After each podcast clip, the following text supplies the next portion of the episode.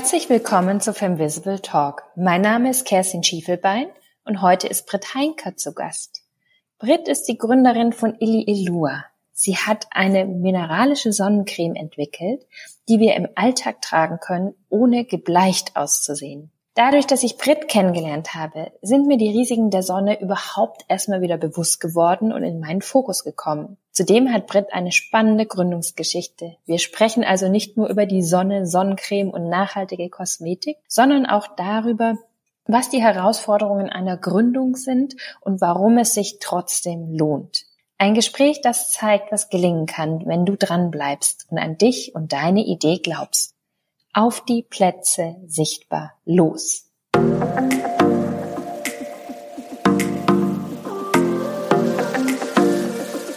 Liebe Britt, ich freue mich riesig, dass wir heute sprechen und ich weiß, du hast auch richtig tolle Sachen zu erzählen und ähm, ja, herzlich willkommen. Vielen Dank, schön, dass ich hier sein darf. Ja, Britt, auch von dir wollen wir natürlich hören, was so dein Aha-Moment in deinem Leben oder deiner bisherigen Karriere oder auch vielleicht in deinem Gründungsalltag so war. Leg doch mal los. Ja, da muss ich tatsächlich ein bisschen weiter ausholen, wenn es um den Aha-Moment geht. Und es wird jetzt auch ein bisschen privater und persönlicher. Es ging mir nämlich eine Zeit lang nicht so gut mhm. körperlich.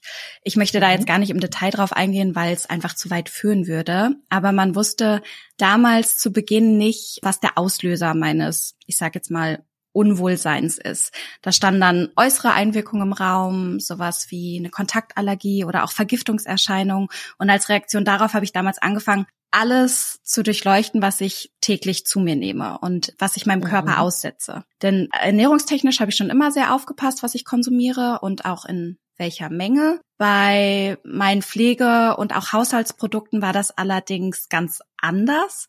Also habe ich mir damals okay. die Inhaltsstoffe genauer angesehen, habe geschaut, was ist drin in meinem Waschmittel, Putzmittel, Shampoo, mhm. Deo, in meiner Zahnpasta, Bodylotion und natürlich auch in meiner Sonnencreme. Und ich muss sagen, da hat mich echt der Schlag getroffen. so viele krebserregende und hormonverändernde Inhaltsstoffe, die ich mir jeden Tag großzügig auf die Haut schmiere Wirklich? und gar nicht darüber nachdenke, was ich mir da antue. Also echt Wahnsinn. Und habe dann restlos alles entsorgt und mich neu eingedeckt mit Produkten. Und damit ging der Struggle eigentlich mhm. erst los. Es hat dann teilweise echt Jahre gedauert, bis ich gute Alternativen gefunden habe. Aber Zumindest bin ich irgendwann fündig geworden. Nur bei der Sonnencreme ist mir das eben nicht gelungen, mhm. weil alles, was von den Inhaltsstoffen her überzeugend war, so gar nicht für mich in der Anwendung funktioniert hat. Vor allem, wenn man eher so eine Problemhaut hat wie ich und Sonnenschutz jeden Tag mhm. anwenden möchte. Und so kam der Stein eigentlich ins Rollen. Also der Aha-Moment war, wenn man es jetzt mal runterbricht, das Upscan meiner Go-To-Produkte mit einer ganz herkömmlichen mhm. Verbraucher-App und dann alles, was daraus in den Folgejahren resultiert ist. Mhm. Und wir kommen ja gleich darauf, was dann daraus geworden ist. Aber wenn du heute so über diesen Moment nachdenkst, wo du sagst, hey, da hat sich echt mein Leben geändert und am Ende sogar mein komplettes Leben, sogar mein Berufsleben. Wann war dir klar, dass das ein Thema ist, was dich jetzt in den nächsten Jahren beschäftigen wird. Weil ich meine, letztendlich, wenn man ein Produkt wechselt, heißt es noch lange nicht, dass man daraus dann gleich vielleicht auch eine eigene Company macht. Äh, und da kommen wir auch schon drauf, was du mhm. eigentlich machst. Vielleicht mhm. äh, lässt uns da mal, gibst du ein bisschen einen Einblick, ja. wie das mit deiner heutigen Situation zusammenhängt. Ja, sehr gerne. Also ich komme eigentlich gar nicht aus der Beauty- oder Gesundheitsindustrie, sondern ursprünglich aus dem mhm. Kunstmanagement mhm. und habe viele Jahre als äh, selbstständige Kuratorin und Studiomanagerin für verschiedene bildende Künstler und Kulturinstitutionen im In- und Ausland gearbeitet, habe Ausstellungen kuratiert, große Kunst am Bauprojekte. Und das Interesse an Kosmetik und Gesundheitsthemen war aber schon immer da, allerdings eher so hobbymäßig. Und nach diesem besagten Aha-Moment habe ich dann mehr und mehr begonnen, mich in die ganze Thematik rund um Inhaltsstoffe, Rezepte, Formulierungen, Wirkungsweisen von Inhaltsstoffen einzuarbeiten und habe dabei irgendwie so eine Energie entwickelt und so einen Tatendrang, dass ich das immer mhm. weiter und tiefergehend verfolgt habe. Zu diesem Zeitpunkt hatte ich, wie du schon gesagt hast, eigentlich nie vor, ein Unternehmen für Sonnenschutzkosmetik zu gründen. Das hat sich so ein bisschen verselbstständigt, wenn man sagen möchte. Ich habe mich dann immer mehr mit Experten ausgetauscht, mit Dermatologen, mit Kosmetikern und auch super viel mit Freunden und Bekannten gesprochen. Und die haben alle von ähnlichen Problemen berichtet. Also wie schwer es ist, einen nicht chemischen, also mineralischen Sonnenschutz zu finden, der eben alltagstauglich mhm. ist und mhm. nicht weißelt und auch wie viele schädliche und ich nenne es jetzt mal umweltfeindliche Inhaltsstoffe selbst in einigen Apothekenprodukten enthalten sind. Und da habe ich dann gemerkt, okay, nicht nur ich sehe den Need, sondern auch viele andere. Vielleicht sollte ich das mal weiter verfolgen. Jetzt hast du vorhin gesagt, es hat Jahre gedauert, gewisse Produkte für dich zu ersetzen. Ist es dir dabei Sonnenschutz gar nicht gelungen oder was heißt das jetzt? Ja, genau. Also es ist mir dahingehend gelungen, dass es natürlich super viel auf dem Markt gibt, gerade im Bereich mineralischer Sonnenschutz. Da sprechen wir von Naturkosmetik, also dass keine chemischen mhm. Filter mhm. enthalten sind. Da gibt es natürlich extrem viele, jetzt kann ich sagen, Konkurrenzprodukte. Damals gab es uns ja noch nicht. Und dann habe ich wirklich alles probiert, was auf dem Markt zu finden ist. Also habe sämtliche Apotheken abgeklappert, Parfümerien, Drogerienmärkte, habe im Internet bestellt, auch wirklich Produkte aus dem Ausland, weil es ja gerade auf dem australischen Markt zum Beispiel viel mehr Auswahl gibt und habe mich durchgetestet über Jahre. Alle Freunde, äh, Bekannten mussten mittesten, immer wieder im Urlaub, im Alltag. Ich sah aus wie ein Gespenst. Ich habe unter Wasser reflektiert, weil ich so weiß war, weil diese ganzen mineralischen Sonnenschutzmittel einfach nicht einziehen und so total pastös sind auf der Haut und sich nicht wieder abwaschen lassen. Und das war alles sehr, sehr unbefriedigend. Und ich habe nicht verstanden, warum es nicht geht, dass man unbedenkliche mhm. Inhaltsstoffe mit einem hohen Tragekomfort verbindet. Und ähm, ja, habe mich dann da immer weiter in diese Thematik eingearbeitet und bin dann irgendwann zu dem Entschluss gekommen, nach den ganzen Informationen, die ich eingeholt hatte, das ist möglich, das muss gehen, man muss sich nur mal dahinter klemmen und ja, so hat das Ganze dann begonnen. Und jetzt sind wir ja auch mit Ili Ilua am Markt und haben das erfolgreich geschafft, Unbedenklichkeit und Tragekomfort miteinander zu verbinden. Du sagtest gerade, du hast vor deiner Gründung von Ili Elua ganz was anderes gemacht. Wie muss ich mir das vorstellen? Hast du dann parallel dazu, also du warst ja selbstständig, mhm. glaube ich, in, in dem vorigen Bereich ja. des Künstlermanagements. Wann wusstest du, dass du den Bereich verlassen willst. Und das ist ja auch eine ganz schöne Aufgabe mhm. und tatsächlich dich voll und ganz eine Beauty-Unternehmen von Null aufzubauen. Mhm. Das war absolut ein schleichender Prozess. Also es gab nicht diesen Initialmoment, wo ich gesagt habe, okay, jetzt verlasse ich mein Künstlermanagement-Dasein und widme mich der Kosmetik, sondern es war wirklich ein Prozess, der gedauert hat, mhm. weil ich natürlich am mhm. Anfang mhm. auch überhaupt kein Geld verdient habe mit Elilua, also bis wir am Markt waren und unsere Finanzierung stand, hat das natürlich auch nichts nichts abgeworfen monetär. Das heißt, ich habe sag ich mal, Vollzeit als Künstlermenscherin gearbeitet und habe dann langsam sukzessive die Stunden abgebaut. Das Schöne war natürlich, weil ich selbstständig war, konnte ich mir die Zeit auch frei einteilen. Und jede freie Minute, also zunächst nach Feierabend, die mhm. Wochenenden, ist alles in Ilelua geflossen, in die ähm, Ausarbeitung mhm. der ganzen Geschäftsidee, in den Businessplan, in die Rezepturentwicklung und auch natürlich mein ganzes erspartes Geld, weil so eine Rezepturentwicklung kostet auch Geld. Also es war schon ein Risiko. Irgendwann gab es einen Punkt, an dem ich gesagt mhm. habe, okay, auf dem Papier funktioniert das Ganze für mich. Jetzt muss ich das natürlich irgendwie in ein Produkt gießen, in ein physisches Produkt. Und dafür braucht man natürlich auch ein bisschen Startkapital. Mhm. Und dann habe ich, äh, je mehr oder je spruchreifer die ganze Geschäftsidee wurde, desto mehr habe ich meine Stunden reduziert und habe dann irgendwann nur noch quasi halbtags gearbeitet und die übrige Zeit in Ililua gesteckt und dann diesen Bereich Künstlermanagement immer weiter abgebaut, bis ich dann Vollzeit für Ililua tätig war. Und das war im letzten Januar, also Januar 2022 mit der GmbH-Gründung, ähm, habe ich eben die Tätigkeit mhm. als Geschäftsführerin auch aufgenommen bei uns in der GmbH und habe nicht mehr weiter im Kunstbereich gearbeitet. Mhm. Das ist ja eine sehr, sag ich mal, eine Gründungsgeschichte, die man öfter hört, dass man sehr langsam in die Gründung reinkommt. Jetzt bist du natürlich auch in den Bereich reingegangen, wo du gar nicht selber zu Hause warst, hast du gerade erzählt. Mhm. Du bist nicht Dermatologin, du hast ähm, auch keinen Background in Beauty. Was hat dir trotzdem den Mut gegeben, in diesem Bereich zu gründen? Weil da sind ja durchaus Experten unterwegs, sage ich mal so. Mhm. Ja, absolut. Also es ist alles, was ich mir angeeignet habe, ist quasi autodidaktisch passiert. Und klar hat mich das am Anfang ein bisschen eingeschüchtert, weil ich dachte, kann ich das überhaupt? Hm. Dafür gibt's doch Leute, die sind schon lange in der Szene tätig und selbst große Unternehmen schaffen es irgendwie nicht, solche Produkte zu entwickeln. Und wie soll ich das denn bitte schaffen? Aber dadurch auch wieder, dass es so ein Prozess war, nicht von heute auf morgen, hat mir irgendwie auch diese Zustimmung, die ich bekommen habe, durch die ganzen Gespräche mit vielen Experten und aber auch potenziellen Käuferinnen, sag ich mal, oder Verbraucherinnen, das hat mir super viel Motivation gegeben, weil ich gemerkt habe, okay, der Need ist da und ich kann mir auch externe Expertise reinholen. Also ich kann ja auch mit mhm. Experten mich austauschen. Ähm, wir haben natürlich einen Lohnhersteller, mit dem wir zusammen produzieren. Das machen wir nicht in-house. Da ist ein großes Expertenteam, mit dem ich mich auch regelmäßig austausche. Auch jetzt natürlich in der weiteren Rezepturentwicklung, weil wir unser Produktsortiment ja. äh, ausbauen möchten.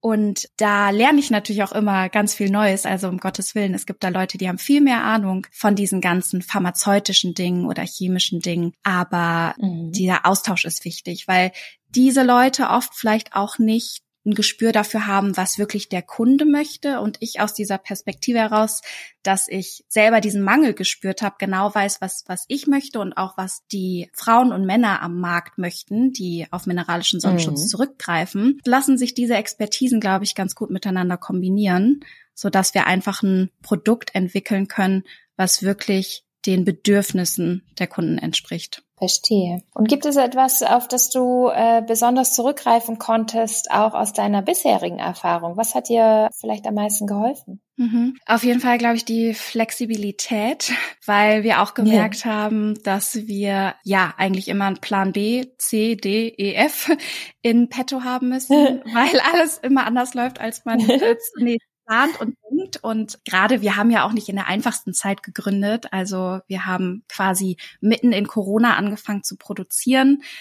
Da waren die mhm. Lieferketten alle, also sind sie ja heutzutage, das hat sich ja leider auch wirklich nicht unbedingt zum Besseren gewendet. Aber ja, mhm. Corona war eine Riesenherausforderung. Die Blockade des Suezkanals, dann kam jetzt der Krieg, die Inflation, die steigenden Rohstoffpreise, die unterbrochenen Lieferketten und das ist alles natürlich, äh, sind riesen Herausforderungen, vor denen wir jeden Tag stehen und müssen immer so ein bisschen die Bälle hin und her jonglieren damit wir mhm. unsere Ziele und unsere Deadlines einhalten und erreichen können. Und das ist was, was mir durchaus bekannt ist aus meinem, aus der, aus der Kunstszene oder aus meiner Arbeit als mhm. Künstlermanagerin, weil man da auch immer, da sind so viele Parameter und so viele hm, Leute, die beteiligt sind. Es sind oft internationale Projekte gewesen, dass man ständig irgendwie switchen musste, dass man umplanen musste, dass man irgendwie Gelder umschichten musste, anders budgetieren musste. Und das ist, glaube ich, was, womit ich sehr gut umgehen kann, dass ich einfach sage, okay, mhm. dass ich sehe, das funktioniert jetzt gerade nicht, halte mich aber nicht damit auf, warum es nicht funktioniert oder versuche es trotzdem durchzudrücken, sondern suche direkt eine Lösung und versuche irgendwie, bin da sehr effizienzgetrieben und versuche direkt mhm. äh, das Problem aus dem aus der Welt zu schaffen und irgendwie ja eine Lösung zu finden. Ja, spannend. Ist ja auch immer so, was du jetzt gerade alles erzählst, Lieferketten und so. Da denkt man jetzt ja als erstes nicht dran, wenn man ein Produkt in die Welt bringen möchte, was da alles noch mit dran hängt. Und ich spüre schon, da ist jeden Tag was los bei dir. Mhm. Du sprichst auch in unserem Gespräch gerade die ganze Zeit von wir. Wie habt ihr euch als Team aufgestellt? Und ähm, du sagtest schon externe Experten, die dabei mhm. sind, mhm. aber wer sind wir? Ja, wir, das sind Almut und ich. Almut ist meine Mitgründerin und wir haben Elilua mhm. zusammen auf die Welt gebracht. Im vergangenen Jahr arbeiten jetzt Schön seit ja, zweieinhalb Jahren zusammen und genau, Almut ist überwiegend für Marketing und Vertrieb tätig, kommt auch aus der Branche und ich eben mehr für die Produktentwicklung, für das operative Geschäft. Und wir ergänzen mhm. uns da mhm. ganz gut. Wir sind natürlich, also wir beide, kleines Team, jetzt noch zu Beginn, wobei da auch viel in Planung ist für dieses Jahr, arbeiten aber auch ganz viel mit Freelancern zusammen. Also gerade im Bereich Content mhm. Creation, Social Media, ähm, haben jemanden, der unseren Webshop betreut, also einen Shopify-Experten, ähm, jemand, mhm. der uns mit Ads zur Seite steht, mit SEO, mit Amazon, ähm, mhm. haben eine ganz tolle mhm. Steuerberaterin an unserer Seite, einen Juristen, also da passiert viel im Hintergrund, eine Produktdesignerin, mhm. ja, und natürlich äh, unseren Lohnhersteller und und das Entwicklerteam, mit dem wir die Rezepturen zusammen ausarbeiten. Und das ist, ja, das erlaubt es uns eigentlich erst mit diesen ganzen Fremdexpertisen das Geschäft so zu führen, wie wir es aktuell führen.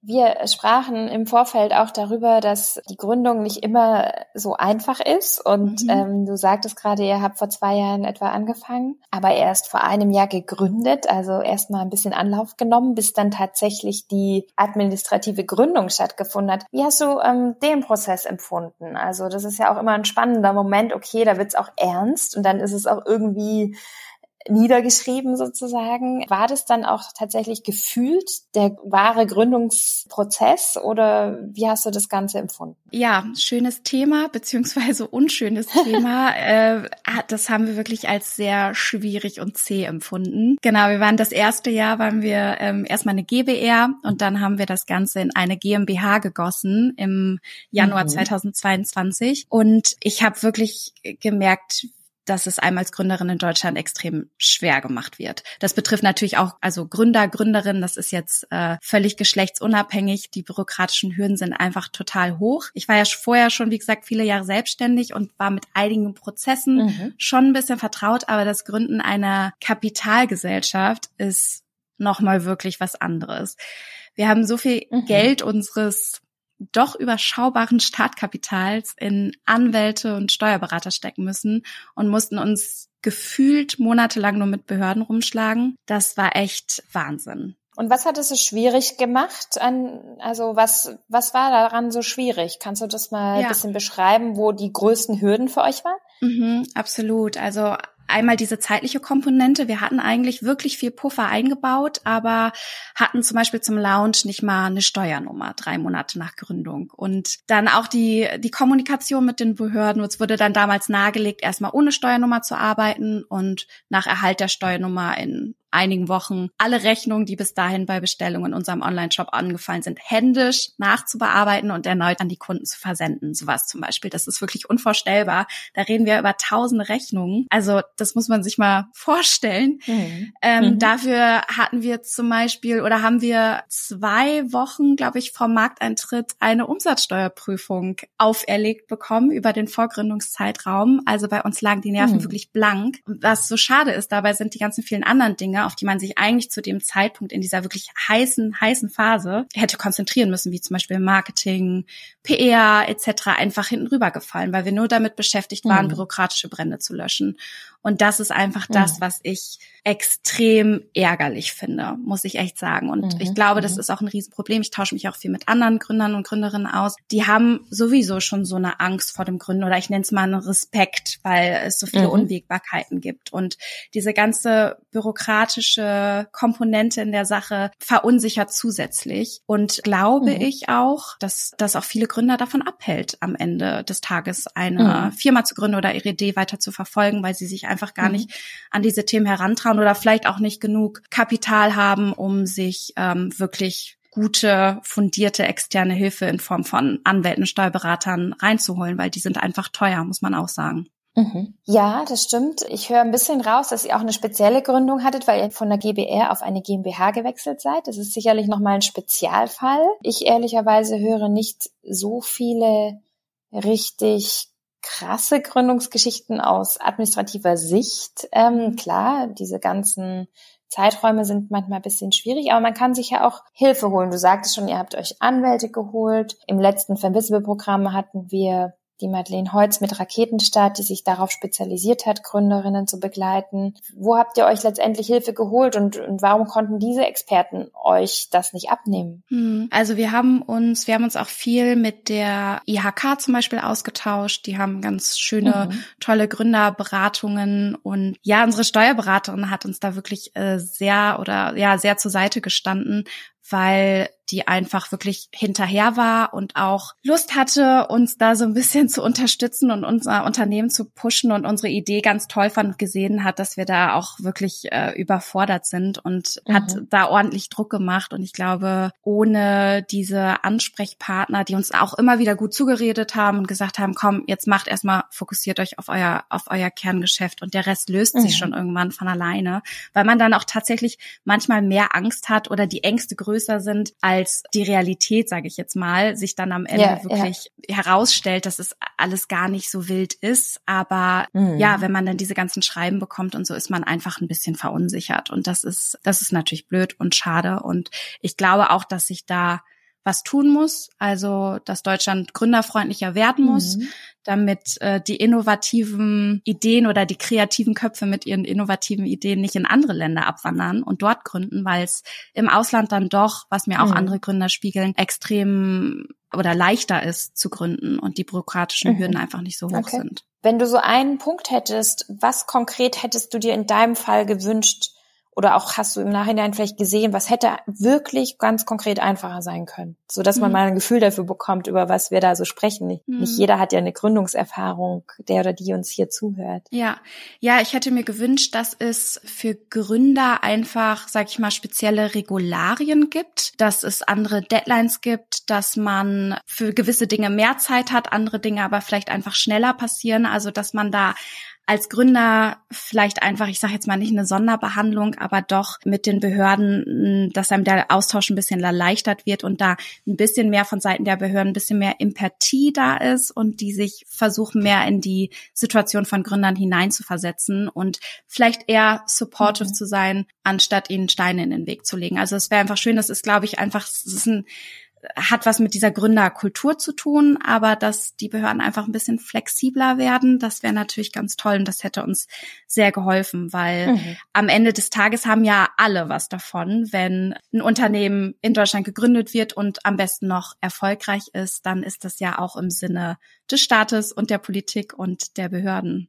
Ja, okay. Abgesehen von von der Gründung an sich, jetzt äh, als ich gehört habe, okay, Sonnenschutz, dachte ich mir so, ja gut, Sonnenschutz. Gibt's da wirklich noch Innovationen? Wenn ich durch den Drogeriemarkt laufe, sind die Regale voll von allem, habe ich so das Gefühl. Und trotzdem hast du mich an der Stelle auch überzeugt oder überhaupt erstmal aufgeklärt, warum dieses Thema auch eine Relevanz hat. Kannst du vielleicht da nochmal, das finde ich mich total spannend, dass wir gerade auch in dem Umfeld des Klimawandels und so weiter weniger, glaube ich, gefühlt, zumindest kommt bei mir nicht so viel an, über unsere eigene Gesundheit und Gesundheitsrisiken sprechen, auch im Zusammenhang zum Beispiel mit der Sonne. Aus welcher Ecke müssen wir dieses Thema rausholen? Mhm. Also wir müssen, wir müssen das Thema auf jeden Fall aus der Ecke Urlaub rausholen, aus der Ecke, ich brauche Sonnenschutz nur am Badesee oder wenn ich mich im Park in die Sonne lege, sondern es wirklich zum Alltagsthema machen, weil die Zahlen sprechen für sich. Die Hautkrebserkrankungen steigen in Deutschland, 270.000 Neuerkrankungen pro Jahr, die häufigste Krebsform in Deutschland. Jeder spricht auch über Themen wie Anti-Aging, da gehört natürlich